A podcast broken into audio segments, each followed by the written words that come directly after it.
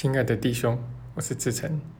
在这个录音中啊，我们延续上一个录音的分享，来跟你聊一聊如何化解负面情绪。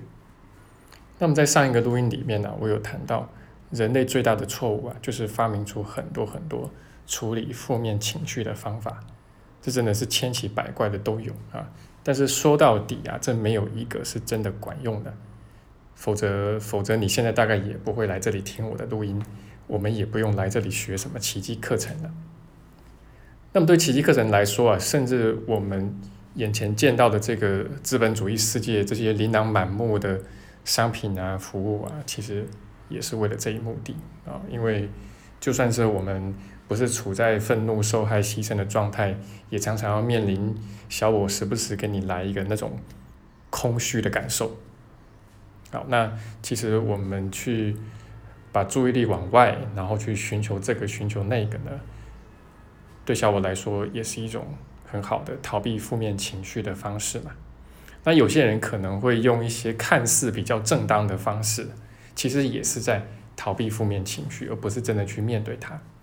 啊，比如说可能变成工作狂啊，超级努力工作啊，然后没工作的时候也在忙着忙那个，啊，或者说有些人到宗教里面去拼命的去做功德啊。那很多呢，其实都有这个逃避的成分在，并没有好好去面对自己内在的问题啊。那当然，这正是小我所要的啊。他很很会的一件事情，就是把我们的这个注意力尽量的往外去牵引嘛。那小我不要你去正视你内在的那些情绪，那以防怎么样？以防你顺藤摸瓜之后啊，然后就去看到这个情绪底下的一些信念嘛。那不过对他来说，就算是你去看到这些信念呢，诶，他可能也会努力去为这些信念合理化嘛。那这样的话，就会更加去强化小我跟你讲的种种故事啊。所以这个情绪底下的信念啊，还要再往下觉察到这个小我底层的信念到底是一些什么，那这才会真正能够去松开你的那个卡住跟很紧的那种感受。那么你会发现，翻遍了整本奇迹课程，除了宽恕之外，你找不到任何其他的呃处理负面情绪的方法。因为奇迹课程是灵性经典嘛，那么他谈真理真相的东西，其余的他不谈，好，他只谈真正终极有用的东西。但是我们实际面对的情况可能是怎么样？那我就是不想宽恕啊，你咬我，对吧？啊，就是。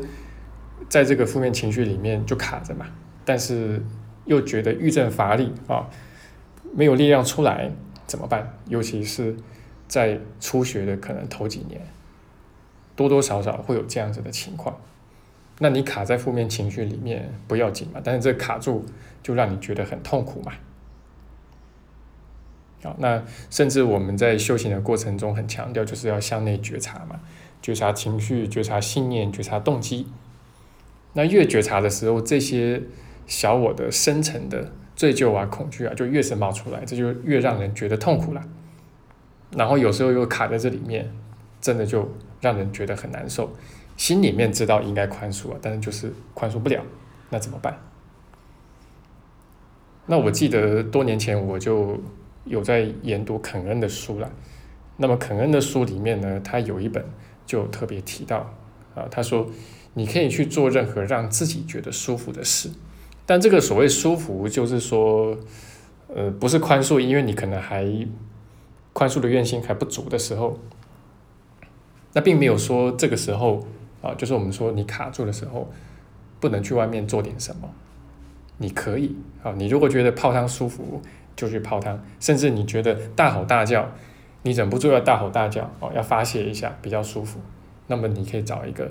就是适合的时机嘛，啊，尽量以不伤害他人为原则，啊，那这个跟我前面讲的这个释放法是不同。这释放法呢是，就是说你刻意的去做这个事情，啊，那我这边所说的是，诶，如果你觉得，呃，你必须做一下，啊，这个大吼大叫，释放一下，打打枕头，你会稍微好一些，那你也可以去做，无妨，但是。我们的心底知道，这个只是都只是一些权宜之计，但权宜之计并没有罪，也没有错，也没什么关系。你都可以去用，但是你心里面很清楚，只有宽恕是真正有用的，其他这些都是暂时让自己舒服一些，但是那也无妨。啊，那我们在前面一个录音中有提到关于这个化解负面情绪的大原则，啊，就是在情绪的浪尖上面呢，更多的应该是观看啊，因为在那上面情绪很多的时候，要你马上发愿心去宽恕，大部分时候你会觉得非常的困难。啊，那么当这个潮退了之后呢，呃，你觉得自己比较缓和下来了，那么。可以好好的去看一看里面的一些信念是什么，然后好好的去发愿心，好好的去宽恕。哦，那我觉得比较重要就是说，不要看短，而要看长。啊，因为小我给我们发明的种种去处理这些负面情绪的方法呀，很多都是立即见效的。啊，包括去 shopping 啊，立即见效，但是呃，这些都是短效的啦。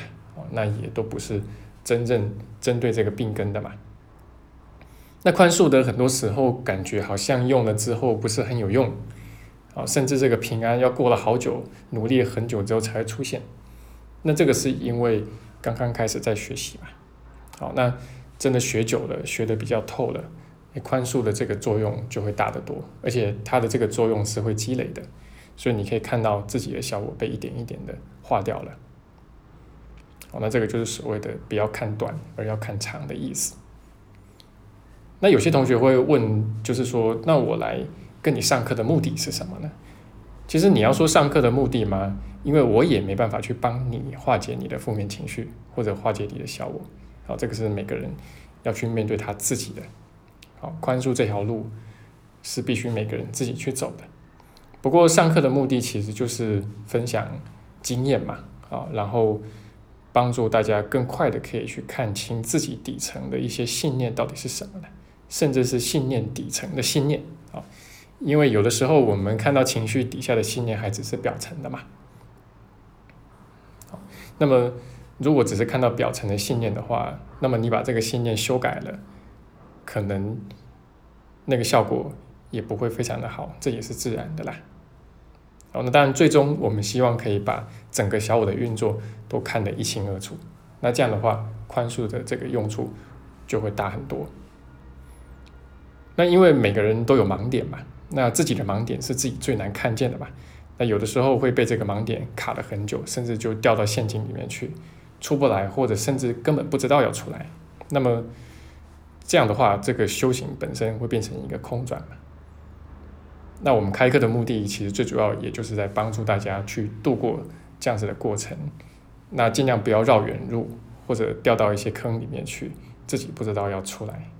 那所以说到底的，其实也就是节省时间这样一回事啊。好，那这个就是我今天的分享。那希望呢能够补充到上面的耐讲的录音。好，那也希望对你来说会有一些帮助。那也欢迎你可以把我们的录音分享给有需要的弟兄，谢谢你。